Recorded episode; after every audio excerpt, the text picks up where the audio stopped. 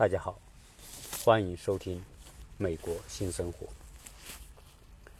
最近在网上呢，看到有马云他卸任之后重返教育，又去当老师了。当然，这个举动引起很多人的关注和兴趣，因为马云曾经对中国的教育有他自己的看法。他认为中国的教育在很多方面是需要改进的，甚至说在很多方面，他认为中国的教育是比较较糟糕的。糟糕就是在现在的教育的整个的方向和时代的方向不相符，也就是说，未来需要的人才，并不是我们现在的中国的教育体系可能带来的。那他对教育的这种看法和态度，我相信啊，不光是他了，很多的家长，很多的中国的这些对教育关注的人啊，对这个话题都很关注。因为我们知道中国需要大量的人才，但是我们时常又发现我们找不到自己需要的人才，很多用人单位都发出这样的一个感慨。对于这样一个问题呢，我想，呃，一直我也个人来说，我也很感感兴趣，啊，对于教育的话题，因为自己毕竟有两个小孩也在受教育的年龄，他们读小学、读中学，他们也面临着现在的学习和未来的成长，以及未来的生存和发展的问题。父母的关注，就是因为希望自己的孩子在未来有一个好的出路，有一个好的前景，有未来有幸幸福的生活，有成功的事业。我想这是所有中国父母的共同的愿望。但是我们现在的教育所展现出来的，能否带来这样的愿景，就很难讲。啊，在很多的人对教育的评论里面。有人说，中国就是一味的学习，强调知识，强调成绩，强调考试，啊，所以把中国的教育归纳为应试教育，甚至有有网上传言，有老师说，现在在这些重点学校，只要学不死，你就往死里学，反正。一切都是学，都是成绩，都是考试，最后进一个好的大学。那这样一个误区，我想，随着现代科技的发展和社会主流方向的朝人工智能的转化，我个人也是非常担忧。就是说，现在学孩子们所花费的这二十年的，从幼儿园到大学毕业吧，二十多年的这个学习的过程，所付出的时间的代价，以及家长们为了培将孩子培养出未来的社会精英所付出的辛劳和支付的成本，真的是巨大的。我想，可能在全世界来说，中国是属于支付成本最高的国家。对于这种情况，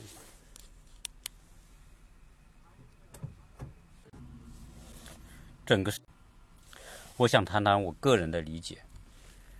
习惯来说，我们中国都愿意把中国的教育和西方的教育去做比较，总是说：“哎，西方教育有哪些优点和长处？我们中国教育有什么优点和长处？”实际上，大家很多很多时候都很很明白，中国的基础教育它有很多的缺点，但是回过头来。在美国人看来，在或者在美国的这些华人看来，哎，中国的教育也有它的优点，而西方的教育教育有很多理念是很先进的，是很超前的，但是美国教育也有很多的问题。对于这些呢，说不清楚的一些问题啊，我想呢，再谈谈我个人的一些理解。我们经常会听到说，德国人的教育和美国人教育等于西方在早期教育方面有很多方理念是相同的，就是说，在幼儿园和在小学阶段，德国的孩子基本上是不学知识的。美国的孩子也就是以快乐为主，所以幼儿园上放到学校去，家长也不管，小孩子就是玩。那做各种各样的游戏，参加各各种各样的小型的集体的活动。美国在教育当中最喜欢的就是组成所谓的这种 team 这个小队。在学在幼儿园也好，小学也好，初中一直到大学，经常就是在过程当中，老师就会把学生组成一个一个的队。当然，在小学以前，基本上就是玩，以各种娱乐玩为主。小孩子没什么压力，很快乐。当然，也也不排斥学校。相比之下，当然就没有中国学校的那种那么繁重的学习压力。说德国的小孩。更是这样，比美国小孩更不注重对知识的灌输，基本上就是培养小孩的动手能力，培养小孩跟别人合作，培养小孩与人相处，培养小孩有比较好的这种性格行为，同时培养小孩知道什么是对，与什么是错。我想就这些内容来而言，它已经是非常丰富了。当然，它不表现为一种知识的教学，不表现为识多少字、背多少的唐诗、背多少的文章或者背多少的单词，不表现为这个。他一切都是适合小孩子天性。所以从这点来说，我确实认为西方的教育和人的成长。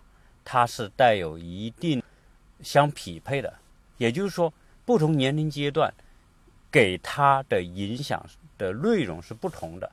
我想这一点是特别的重要。为什么呢？因为小孩子在他小的三四岁、四五岁，直到十十一二岁之前，他属于儿童。儿童他的天性里面，第一，他不能够。长时间的关注某一个事情，所以小孩子他们的一一节课的时间就很短，而且以玩游戏为主，因为游戏才能吸引他们的注意。这这这个过程当中呢，又是做一些他们能理解的事情，比如说小孩子玩游戏，小孩子组成一个小队去相互协助、相互合作，关键是他没有什么，没有那些。背的难受的东西，你比如说我们国内，我我小孩在出国之前，那老师每天都会发出这一天要学什么东西，要背什么东西，啊，要要通什么关等等，都会有这些东西发出来的，而孩子们必须完成这些东西呢。小孩子在学的过程当中学的比较苦，因为什么？他没有乐趣，他就是死记硬背，背不出来呢。老师、家长担心，哦，小孩子背不出来，成绩不好啊，考试不好，所以在家里家长也逼着孩子去背。那小孩子在这种逼的过程当中，他学习他不快乐，所以这是目前中国教育里面一个非常普遍的问题，就是在小孩子阶段，在小学、幼儿园阶段，他感受到的是一种压力，是种学的痛苦，而不是。一种快乐，这个说明我们什么？我们的所谓的这种知识教育，这种提前是有问题的，因为它不符合这个这些孩子在这个阶段的那种天性，他们能够接受的东西，就他没有没有用他们这个年龄阶段能够接受的方式、方法和内容去对接他们的那种。真实的情况，而用的是一些我们认为可以学到东西的，可以背多少词啊，可以识多少字啊，啊等等，可以做多少的奥数啊等等这些东西。这个说明什么呢？就说明我们在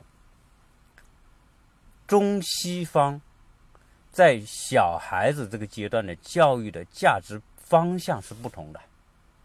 西方人认为说，我不要他学知识，我需要他，他是懂得什么是对，什么是错。懂得怎么跟人相处，懂得保持一个好的，形成一个好的行为习惯。在西方，这一点确实跟东方有差别。比如说，我们我原来在节目里面也聊到过，在美国，小孩子，你跟任何任何一个小孩子，哪怕是幼儿园的小孩子，那天我在看我小孩子打球。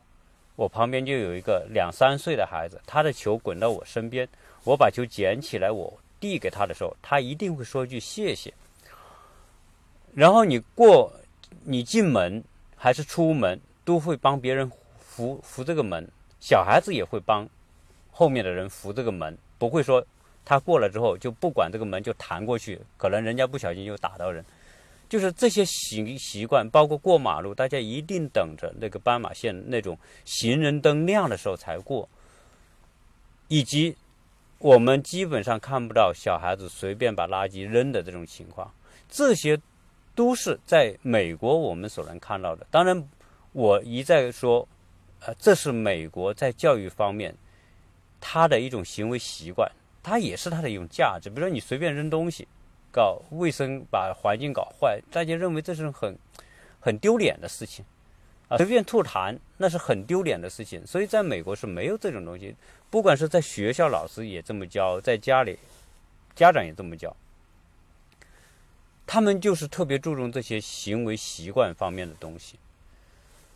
相应来说，我们在国内从小没有这种没有这这种在教育方面的这种要求。在孩子行为习惯方面这种要求，所以从小就会表现说，啊，这个孩子可能学习很厉害，但是在很多的行为习惯方面和跟和其他小孩没什么区别。所以，我们讲在西方的这种对教育的价值取向方面，我觉得东西方真的有好大的区别。这种区别是全方位的，从家庭到社会到舆论，我觉得。东方都特别注重从小就学那些技能，这个我把它归纳为术，就是技术的术，一些方法的学习。我们把小孩子放在一个从小就要去学这些东西的，学学术的这么一个层面。学术呢，为什么小孩不快乐呢？因为这个学这些东西啊，它本身是一个艰苦的过程，艰难的过程。他们的心智那么小，你要去让他承受这种艰苦和艰难，所以他们就受不了。为什么小孩从小很多就厌学啊？就是因为不匹配你的学习内容和他小孩的心智成熟的阶段不相匹配导致的。西方教育，我们说德国也好，美国也好，这种在小学、幼儿园阶段不注重知识的学习。我认为它反而是最重要的一种价值取向，因为那些不重要的，我们刚才讲的行为习惯、好的一些观念、正确培养正确和错误的一种辨识，实际上这些啊，是我我曾经说的，它属于教育当中道的层面，是基础的基础，最重要的。而这些道的层面，实际上是一个人的立身之本。从小在幼儿园也好，在小学也好，注重这方面的培养，这这个叫育。所以小学阶段着重应该是育。育是育什么？育的是他的从小知道什么是对，什么是错，从小知道怎么跟人相处。怎么与人协作，怎么去帮助别人，以及说遇到问题自己动手去解决。所以有人介绍德国的小孩从小动手能力就很强，就是在这个幼儿园或者是中小学的时候，他就强调动手去解决一些实际问题，用自己的大脑。去解决那些他能解决的问题，培养出一种良好的面对问题不逃避，面对问题懂得去找方法去解决和克服，这个我认为属于教育当中的道德层面，而这个会影响小孩的一生。所以，为什么德国人做事的严谨，德国人做事的精密，德国人做事工作的质量，才导致德国人做出的产品在全世界上来说都是有名的，它的质量非常的棒。这个是从小我觉得在这种道德教育，所以我们回过头来讲，西方人把握正确了把握教育的一个本质，就是在小孩子的阶段，应该是用一种他能接受的方法，让他培养出一个小孩有正确的一种态度和一种观念，这是属于道德层面。所以美国人不强调说。我会背多少花样的这种词词啊、诗啊、文章啊？德国人也不注重说，哎，小孩子能做多少做难的题目啊、数学题目等等。甚至说，德国在小学阶段，基本上数学就是我们国内的幼儿园的基础，他们根本不教这些。那回过头来讲，是不是？呃，所以很多人说，你看美国人很笨。欧洲人很笨，算个数永远算不清楚。你看我们中国人算数多厉害，多难的这个，这个价格、金钱什么找多少钱呐？这个这很快在心算就完成了。而德国人、美国人要拿个计算器慢慢来算啊，这种显得他们特别的笨拙。这种笨实际上是他们从小在教育里面并不注重这种东西，因为这种东西用个计算器算出来比你心算准确率要高。所以，从这个角度来说，他们的方向以及对教育的理解，我认为是正确的。就像说，我们看到一棵树啊，我我做一个例子来说，我看到一棵树，一棵非常漂亮的树，那这棵树最重要的是什么呢？当然，我们能看到的这个树漂亮的躯干、树的形状，以及它可能开的这些花。在亚特兰大，在美国，绿化做得很好。亚特兰大当然是做得特别好，所以在春天、夏天和秋天，你会看到各种各样的树，而且这些树都非常的高，啊，非常的美。那有时候从这个树，我也去想，它和教育有什么关联呢？我们看到的东西，这棵树，我们所看到的地面以上的这些东西是很美。但是，它是不是这棵树最重要的内容呢？往往不是。而一棵树最重要的内容是在地面以下，是它的根，才是这棵树的根本。没有这些发达的、健康的根的这个系统，这棵树就不可能健康。而这个根是在看不到的地方，默默的发挥着最重要的作用。没有了这些根，这个树就会死亡。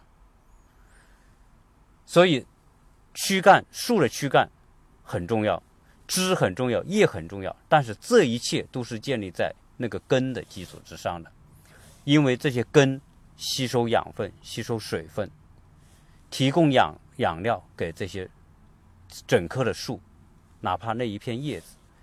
这个回过头来讲，和教育育人是不是一个道理呢？我觉得是的。为什么说西方人注重说骑士精神、贵族精神？而骑士和贵族是怎么培养出来的呢？绝不是用钱堆出来的，绝不是我们今天看到的给小孩子买很贵的东西、穿名牌、用多好的手机、用多好的电脑、开多好的车啊！我们现在在美国，我也在节前面节目也讲到，我进的第一个大学，我看到学校最好的车。保时捷、奔驰和宝马都是我们的留学生在开的。在美国，这些大学教授他们开的车都是十年甚至二十年前的车，都是极不起眼的车。所以，我们中国人学会了怎么去贵，去贵养，用养贵的方式去养一种精神。说啊，是不是贵族就是用？用贵的方式花很多的钱买很贵的东西，当然这个我们都知道，它不是这样子的。你再会开贵的跑车，买贵的衣服，用贵的东西，也培养不出他的贵族精神。为什么？因为他的根没有培养出正确的这种系统。小孩子的阶段没有培养出如何去礼貌的跟人相处，如何懂得谦让，如何懂得与人合作，如何懂得什么是对和什么是错，这个是变成为一个人的最根本的，就像这个树的根一样，这些是在我们看不到的地方，但是它会无时无刻不发挥作用，而且它的作用是它一辈子一辈子当中都可能对他产生影响的。所以，在讲西方教育的时候，那些知识之外的、潜移默化的，成为一个人人品、人的品德、人的观念、人的正确思维的这些东西，往往是在我们国人根本看不起的幼儿园和小学阶段完成的。啊，当然，我要回头讲，不是每个美国人。或者德国人都真的就做到了这样，但是他们具有良好的这些行为习惯和观念，真的很多人是在那个阶段培养的。所以今天我们在德国也在欧洲、德国或者美国，大家看到的那种礼貌也好，那些东那些行为、开车的习惯、过路过路的习惯，以及说一个很一些很细小的行为习惯。真的就是在那个过程当中培养出来的。所以，当我们一个中国人来到欧洲、来到德国、到瑞瑞士、到美国，他突然就会感觉，哎，西方人很 nice，西方人很友好，西方人不管认不认识，都会笑脸相迎，都会打招呼啊，都会扶一下门，啊，都不会说，就是都不会去。乱扔垃圾等等，就是你看到的西方人很有礼貌、很绅士等等。实际上，这些是他的基础教育完成的。因为基础教育，大部分人都完成了这样一种教育的过程、育的过程，所以才会形成西方国家在文明、礼仪等等这些方面，比我们东方的、比我们国内的这些人在这方面做的要好的一个重要的原因。而这一切是我们所看不到的。因为他们在家庭当中完成，在幼儿园当中教育当中完成，在小学当中完成，啊，而这些我们看不起的东西，往往是教育当中最为重要的一部分。那回过头来讲，我们国内的教育过早的注重术的培养，过早的注重技能，注重成绩，注重考试，过早的注重通过这种成绩。和比赛来展现，说我的孩子多有出息啊！你看我这么小就可以做这么多的东西，呃，十岁就能做二十岁的人做的东西。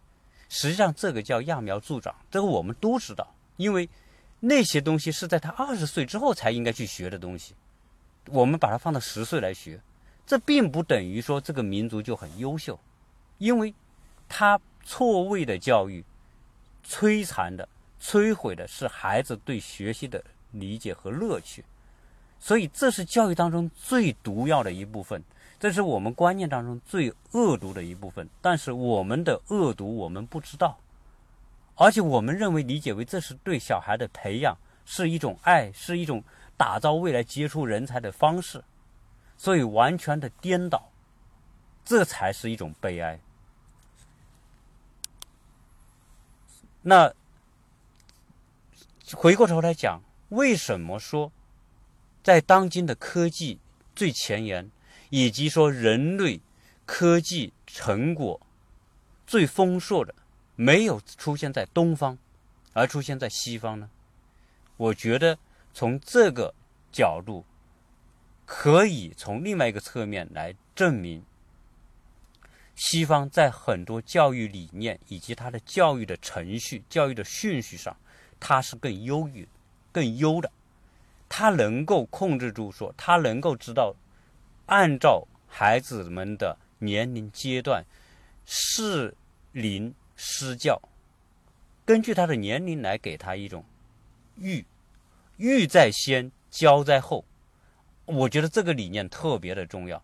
育就是说，是人的从人的根本道德品质、人品观念。这是育出来的，这不是教出来的。教更多的是在讲知识层面，所以在西方的教育里面，小孩子快乐当中成长，不排斥学习，不排斥与人相处，培养出一种正确的与人与人相处的行为以及开朗的性格，这一点是根本。到了初中开始学一些东西，比如说我孩子现在到初中了，这个学习就比小学开始有压力了啊。当然，他到了初中，到了十十二三岁这个阶段。他的身体承受能力，他的成熟度，他的这些承受压力的能力比小学要强。这个时候施加多一点的压力，哎，是他可以接受的，他可以承受的。当然，大家知道，我们国内高考驱使所有的高中生都很苦逼的学习，而美国的高中生实际上也很苦。到了这里就会知道，因为。美国高中四年要完成大量的承上启下的过程。所谓承上启下，美国的高中四年要培养出未来可能的兴趣方向。高中可以学大学的课程，以便适应未来大学的时候，他不会觉得很拖唐突、很脱节。所以，美国的这个 AP 课程是在。大学的很多的教育内容放在高中就可以学习，当然学生是接根据他个人的知识的能力、接受的能力来选择性的，不是强制性的。所以 A P 课是在在高中是选择的，为那些优秀的、接受能力强的、学习的学习能力强、很进步的很快的，哎，他可以选择。当然你也可以不选择。因为这个跟什么？跟未来大学录取有关联。如果你在高中的时候 AP 课就取得很好的学分的话，这个大学的招考官就招招生官会知道这个这些孩子他的学习能力很强，哎，所以这也是考量未来他们是否录取的一个一个因素。所以在高中里面大量的课题写论文。做演讲，在高中已经开始，这个在我们国内是没有的。我们国内高中就是那几门死的课程，然后大量的题海让孩子逼着孩子们去做，什么上台演讲，在美国从小学就开始叫 presentation，就是展示，就是上台去展示一个一个话题，这是从小学、初中、高中、大学一定有的过程。就是说，这个过程一是。你把你的成果展现给大家，分享给大家，同时锻炼大家当众就面对很多人去阐述自己观点的这样一种能力。这种能力是不是很重要呢？我相信我们的听友都相信，家长们都知道这种能力是特别重要。你看，我们中国的孩子很多是不敢上台，大部分的中国孩子不能够站在台上。应用自如的展现自己的观点，去感染别人，去演说，啊，去做 presentation。国内教育里面这种东西不被强调，但是在美国是必须强调的。基本上每个 presentation 都是打分的，都是都构成你平时成绩的。而且到了高中里面，你可以选择你个人感兴趣的话题，这叫教育的本质，就是一个孩子感兴趣的东西。他选这个课，他才会很有乐趣去学一个东西。所以，一些好的高中在美国，它有大量的这种 AP 课程让你去选择，兴趣课程让你去选择。同时，在高中里面，你也可以自己组建各种社团，各种各样的社团。所以，我们在马云当讲说，教育当中啊，什么是最重要的啊？数理化这些文史哲这些重要。但是美术、美学重不重要呢？音乐重不重要呢？体育重不重要呢？啊，他的观点是特别重要。以我在美国来说，我也认为美学、音乐和体育在西方教育里面是尤为的重要。这是个性以及健康的人格以及未来他一辈子都受用的东西。啊，当然回过头来讲，我像我自己了，我现在在这边学。美术、绘画，我为什么选美术绘画呢？是我小时候我就有这种爱好。而那个爱好就留下了一个对美术的一个一个种子，而美术给我带来很多的受益，很多。为什么？因为美术的基础，对美学的理解，让我在现实生活当中，我可以做设计，我可以懂得去欣赏，我可不仅我我可懂得在很多方面，因为美学是应用在人生各个方面的，小到你买一件服装。一件装饰品，一个建筑，一个房子，无无处都不体现出美学的价值。那我现在因为小学小时候给我种下种子，我现在我还可以画画，而且我自认为我画画的理解力还是可以的。我也不认为我拿出的我现在画出的画很丢人，而我有时候我反而很骄傲。我五十岁我还可以画出这么好的东西出来。这些是我一辈子受用的，所以我当时我感谢我小时候有这样一个爱好。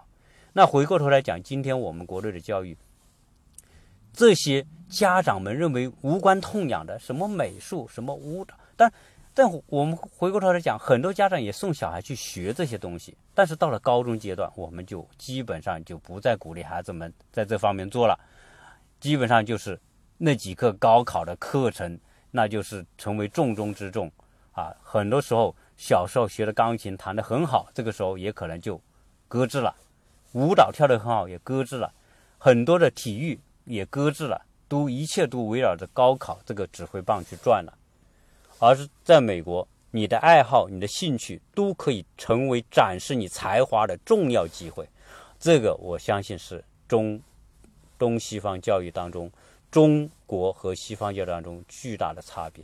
因为在美国高考里面，你入你申请哪个学校，你要提交你的你的论文、你的自传，而你的个人的这种介绍和和自传，往往是打动招考官的最重要的那一块敲门砖。而在这里面，可能你讲的不是你的成绩。对于我曾经讲过的常春藤学校和杜克和斯坦福这样世界最牛逼的学校。每个想去申请的孩子的成绩都很牛叉，都差不多，都是一千五百分以上。SAT 的成绩，那你说你一千五百分和一千五百五十分有差别吗？没有什么差别，甚至一千五百分和一千六百分没什么差别。对于招考官而言，我可能愿意招一个一千五百分的，而不愿意招一个只会读书的一千六百分的书呆子。这在美国都习以为常的。他要看到的是你的健全的人格。在哪里呢？你是否在学校里是组织一个社团的组织者，是一个社团的主席？你可以发起组织一个俱乐部，你可以带着你的俱乐部展现出很活跃的那一面。这些比成绩还重要的多得多。所以他的那一篇自传里面，如果能够讲出他的故事，比如说如何。克服自己人性的弱点，胆怯。好，我通过什么样一件事情，然后我终于发现，哎，我可以做的比别人更好。曾经有一个中国来的孩子，他在美国读书，他是内蒙古来的，他个子很高，他其他方面很害羞，等等，就是有大量的属于中国孩子的那种特性。来到美国一开始不适应，没有朋友，等等，很孤单，很孤僻。后来呢？他打篮球打的还可以，他身高还可以，体育素质还好，他去参加这种体育运动，参加篮球队，在篮球队里面，哎，他找到了他的个人的长处，他在这个篮球队里面成为中锋，而成为这个队的最重要的骨干，别人对他都投以羡慕、欣赏和赞美，所以他他发现哦，原来他还是特别，还是很优秀的，很棒的。后来他在。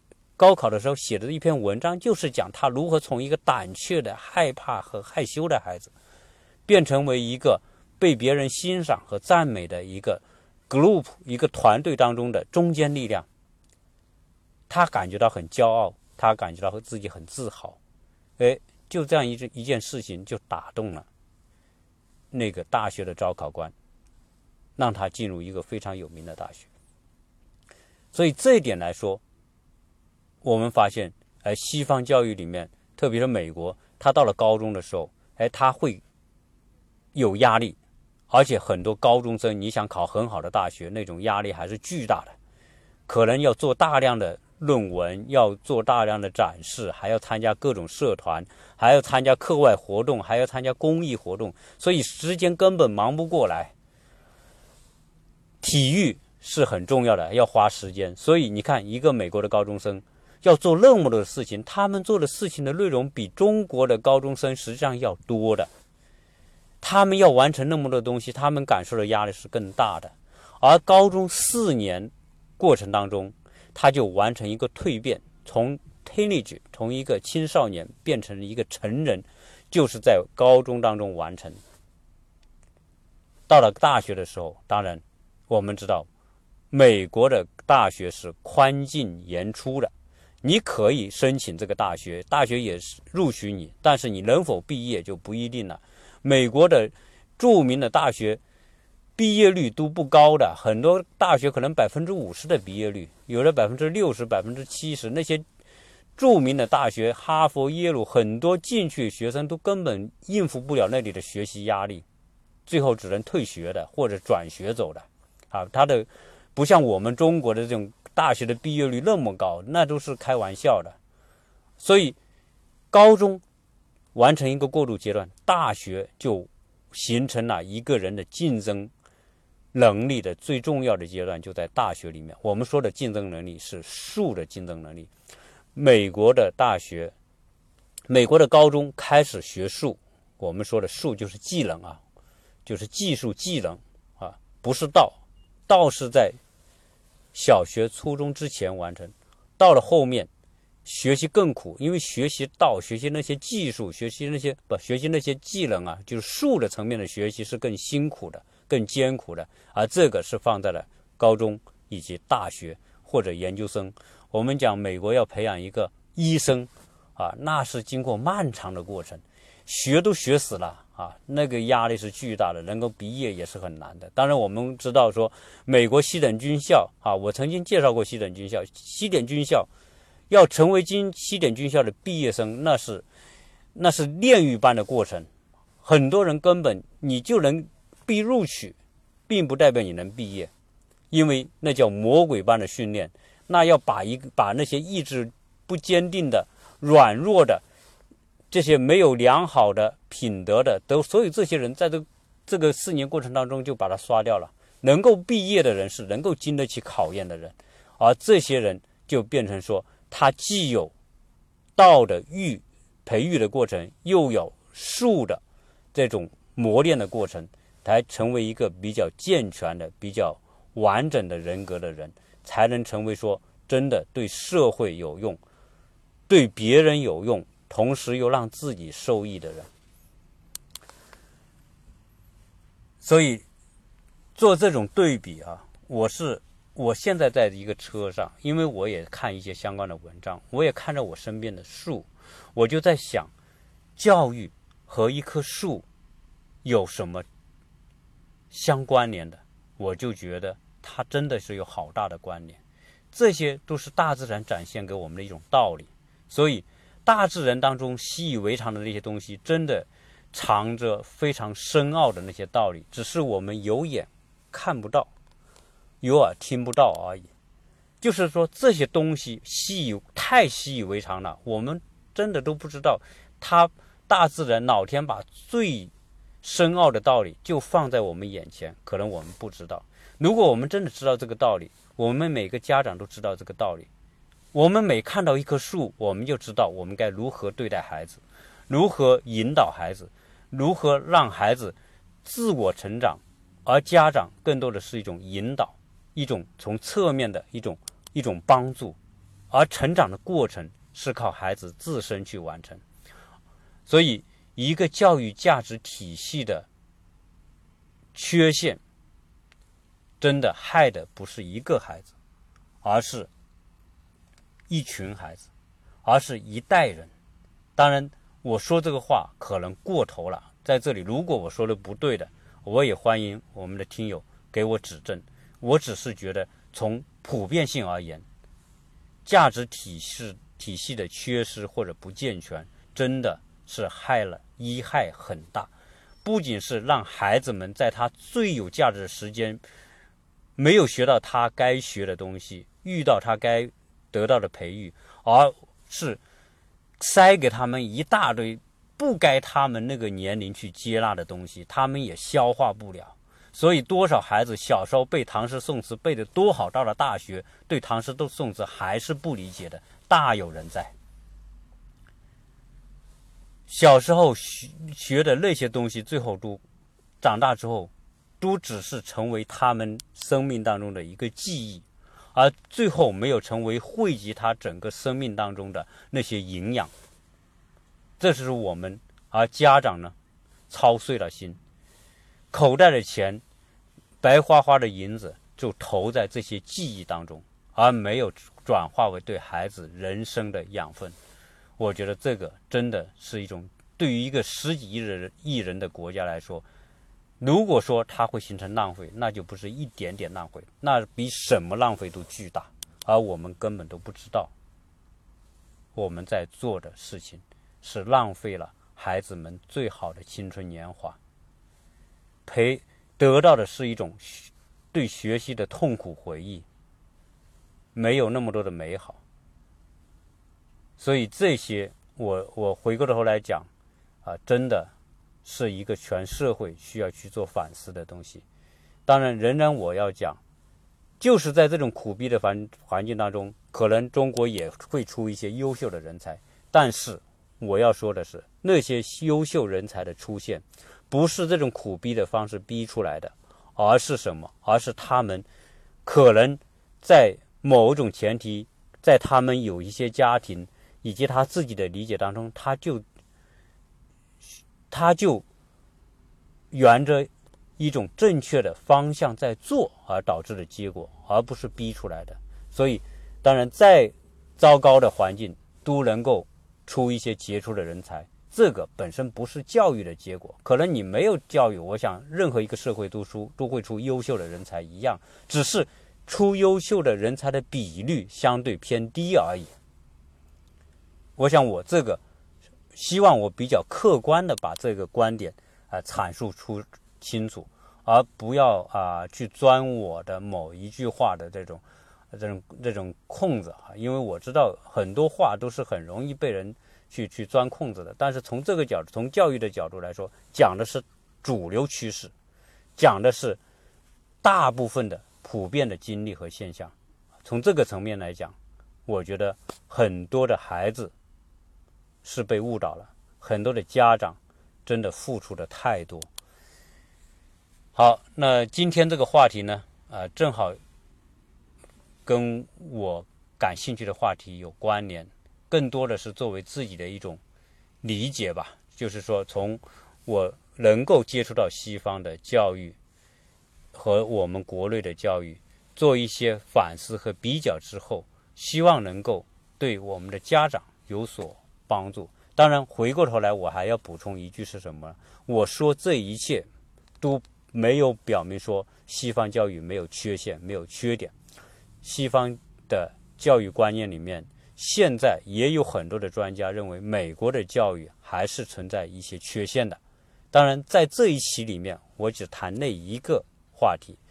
如果要谈美国教育的缺陷，我想以后我再专门拿一个话题来谈美国教育当中的不足，以及美国教育当中真的美国的教育也不完全十全十美。反正我就是自己打自己脸也好吧，反正我说他的好，也说他的不好，我就是这样啊。希望是比较。啊，客观的来讲一个话题，那么这一期呢，就跟大家聊到这里，谢谢大家收听。